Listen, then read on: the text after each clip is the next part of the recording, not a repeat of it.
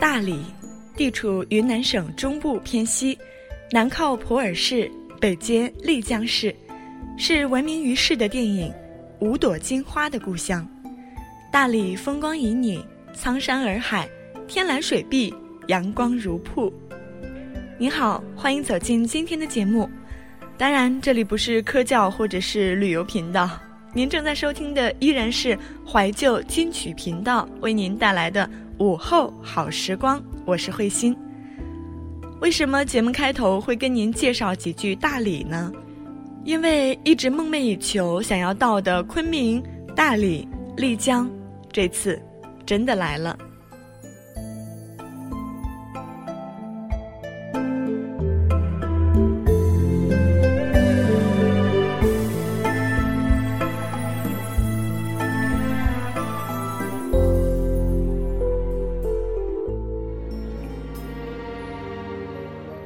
在那花开的日子，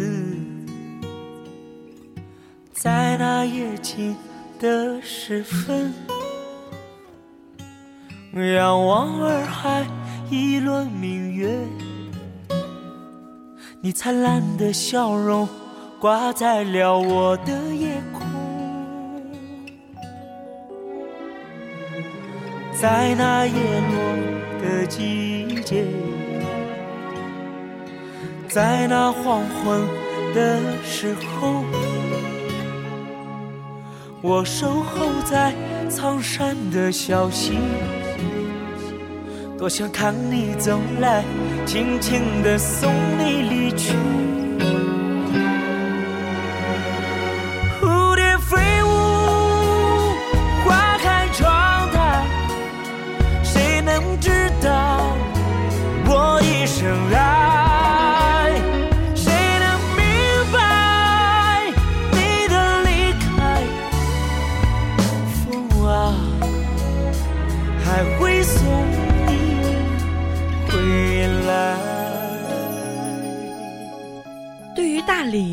了解的不多，仅限于通过一些影视作品和别人口中的描述，让我对这个地方充满期待，十分向往。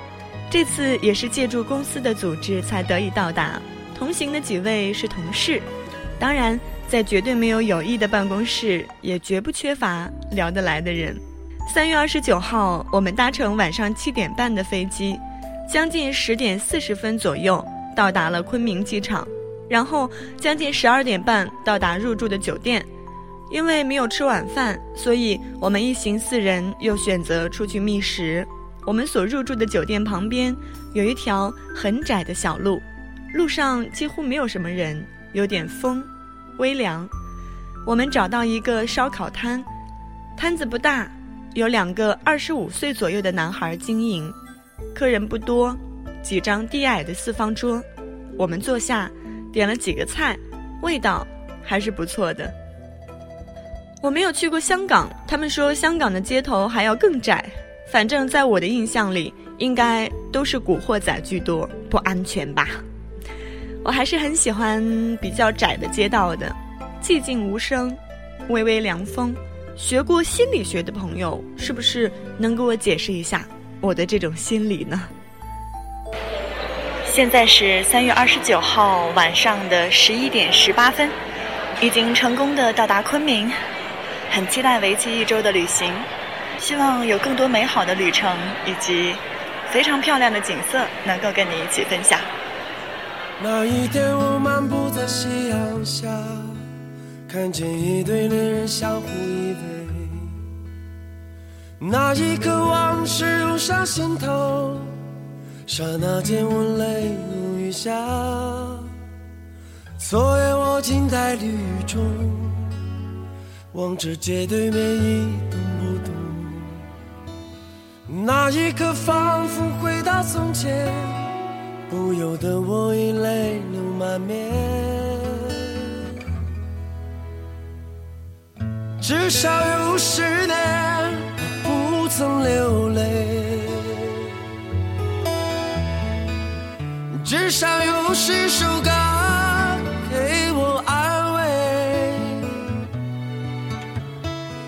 可现在我会莫名的哭泣当我想你的时候生命就像是一场告别。从起点对一切说再见。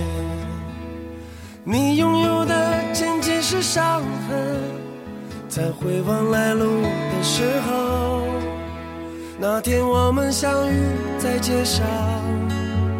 彼此寒暄并报以微笑，我们像朋友般挥手道别，转过身后已泪流满面。至少有十年我不曾流泪，至少有十首歌给我安慰。可。现在我会莫名的心碎，当我想你的时候。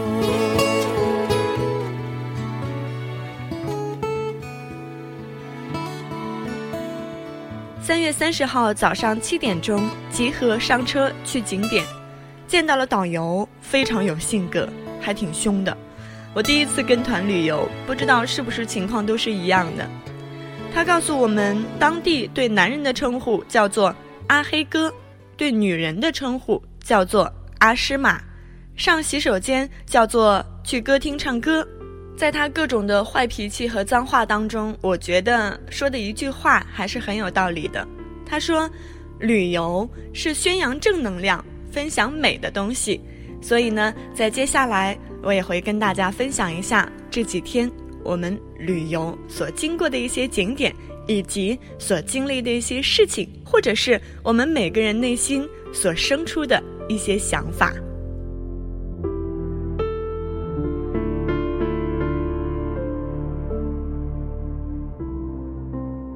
上午，我们跟着一位阿黑哥到了石林景区，被誉为世界喀斯特的精华。各种各样的石头，各种形状，可以完全展现你的想象力。景区人真的不少，温度也不低。我们实在是觉得跟着这么大批人流，应该是看不到什么风景，所以我们就抛弃大部队，自己寻路继续游览。我们在空无一人的石缝间穿行，怡然自得。其实旅游的意义真的不在于美景，而在于心情。还有跟你同行的人，从小到大走了这么多的地方，有没有哪里或者是哪个时期的那段路、那段旅程，能够让你念念不忘呢？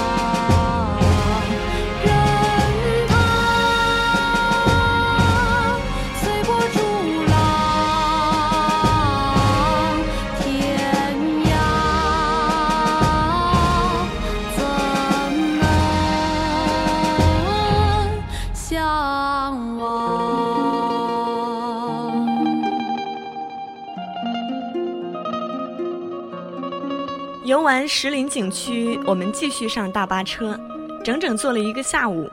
五点多到达大理，沿路左手是苍山，右手是洱海，心情也跟着美丽。我们入住的酒店就在大理古城旁边，叫做风花雪月大酒店。站在酒店中厅的走廊里，正巧看见苍山上方的晚霞，特别壮观。吃完晚饭，我们就起身开始逛古城。我们四人租了两辆电动车，花了八十块钱，拿着自拍杆边走路边看景边拍照。我也在微博上分享了大理晚上八点钟的天空。湛蓝通透，有一种纯净的自然，能够洗涤心灵的那种。我们在逛古城的时候，突然想到，只有一晚上在大理住的时间，如果不吹吹洱海边的风，岂不很遗憾？于是，我们就上网查到了当年徐峥的《心花怒放》的拍摄地，好像就在大理。打电话过去，找到当年的夜色酒吧，老板娘说。能够看到洱海，于是我们就花了三十块钱打了个出租车，到达龙龛村，跟着路边的路标和路人的指引，在一条弯曲的小路尽头找到了云渡洱海度假酒店。第一时间听到了海声，我们就知道没有来错。我们到达的时候已经有九点半了，老板娘说厨师已经下班了，没有办法做菜，我们就点了几瓶啤酒。加一盘花生米，一盘点心，端到后花园，而海边开始看景。我们到的时候一个人都没有，一片漆黑，什么景色都看不到。但是听着海声，吹着海风，偶尔还能够看见一颗流星，也是非常满足。好像我们并没有谈什么内容，也或许是我忘记了吧，只记得当时各自的心情。洱海的声音听到了吗？我现在呢是在《心花怒放》的拍摄地当中的夜色酒吧，天色很暗，没有灯光。客栈当中的很多的客人都已经休息了，也没有任何的食物或者是菜系供你选择，只是可以在洱海旁边吹吹海风，听听海声，然后聊聊心事，或者是就这样安静的坐一下。看着洱海对面那一排整齐的灯光，你的心就会得到很大的一个释放。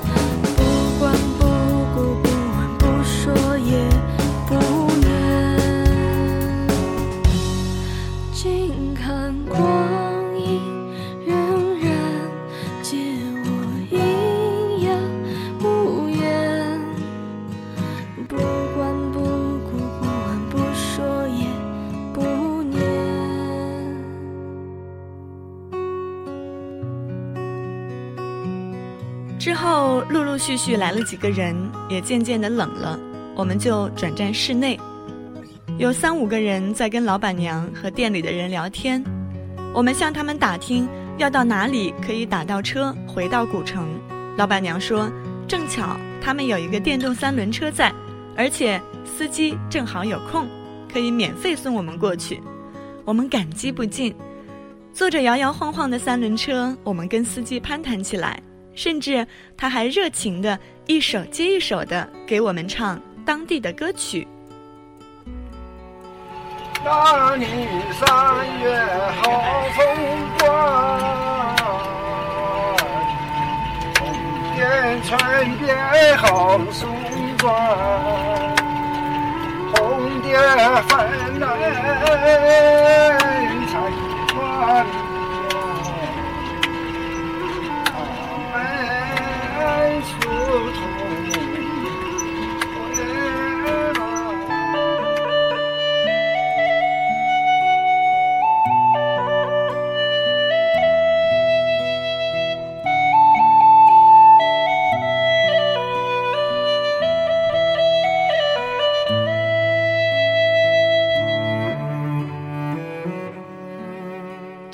十多岁的大叔，也许并没有什么文化，也许挣钱也不多，但是他活得自在，这一点比好多人已经强了太多。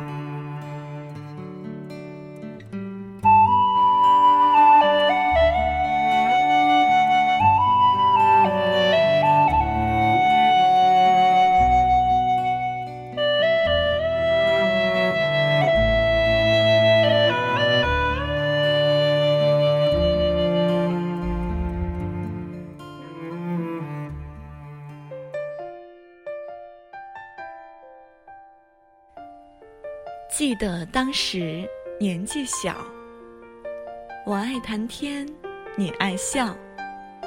有一回，并肩坐在桃树下，风在林梢，鸟在叫。我们不知怎样睡着了，梦里花落知多少。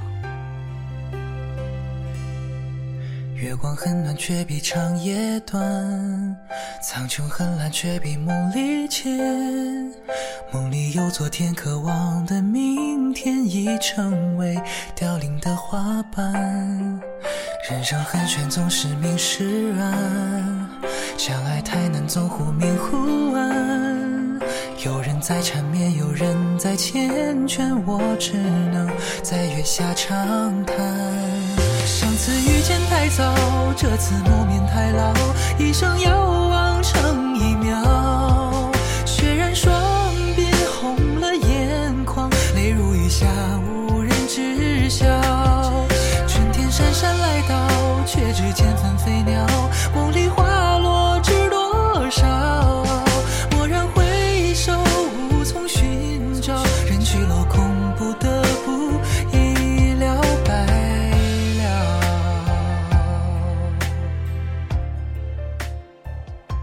十一号，我们到了丽江的玉龙雪山。据说他们之前来的几批都没有能够上去，我们这次非常幸运。当然，导游的说法是，因为他比较牛而已。在山脚下，我们买了氧气瓶，还有餐包，准备上山。微博上有朋友告诉我说，氧气瓶千万不要买，没用。但是，对于我这种身体素质的话，觉得还蛮有用的。我觉得对于旅游逛景点这种事儿，千万急不得，因为人真的是太多了。如果你不知道你的同胞阵容到底有多强大，推荐你到热门景点试试看。我们历经一个小时的队伍，登上了上山的缆车。如果在过程当中你有不舒服，一定要吸氧，以防万一。还有就是，如果你衣服穿少了，租个羽绒服还是有必要的。我们坐着缆车到达的是四千五百零六米的山峰，下了缆车，出了房子，一下子就被眼前的景色吸引到了。天空、雪山、白云、山峰，你会瞬间感觉世界都是你的。登完山，滑完雪，拍完照，又排了一个小时的队伍，坐着缆车下了山。晚上住在丽江，看了一场丽水金沙的演出。晚上逛了丽江古城，不愧是艳遇之都，非常热闹。酒吧歌手的水平也确实要比大理古城的强很多。但是导游告诉我们，如果确实是抱着一颗艳遇的心来到丽江，还是省省吧，保命才是最要紧的。我们没有选择著名的一米阳光，而是进了一家投缘的酒吧，跟着气氛嗨了两个小时，就打车回酒店。同行的四人当中，还有人意犹未尽，就又到酒店旁边的烧烤店继续聊天。我估计他都忘记自己做了什么，说了什么，但是借着酒意，大多数人也不会后悔自己说出了多少真心话。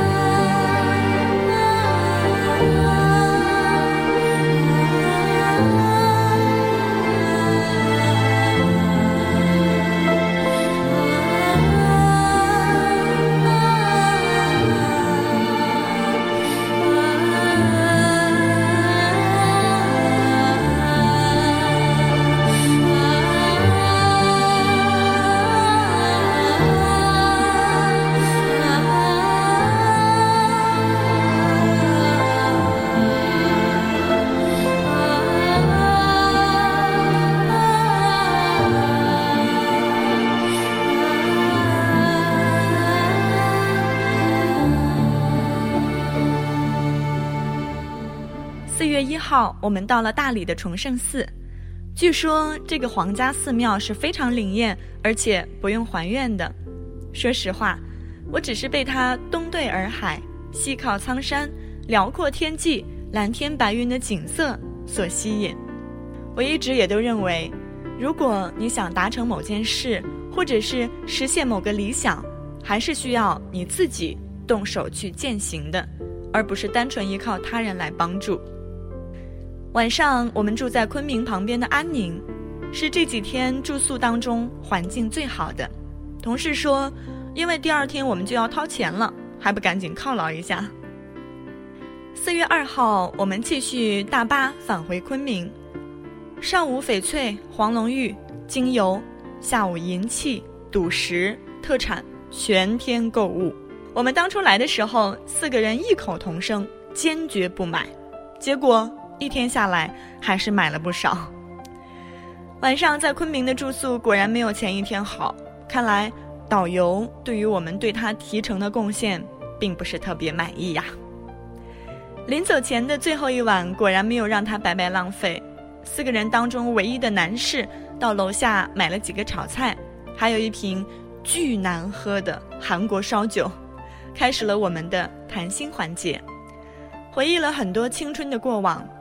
但是谁都没有叹气，因为并不觉得惋惜。就像这趟旅程，也许出发前没有准备特别充分的行李，没有带够多余的现金，甚至都没能申请到跟心爱的人同行。但是又能怎么样呢？遗憾往往比完美更具戏剧性。同事都说我比较文艺，爱憋一些酸文，说一些貌似高深莫测的东西。我想说，其实不管你是什么职业，有什么爱好，生活永远不只有眼前的苟且，还应该有诗和远方，陪着你爱的人，吹着山间清爽的风，晒着古城温暖的阳光，忘记烦恼和压力，读读诗，畅想一下远方。你不觉得美吗？旅程结束，起飞回家，期待下次有缘再聚。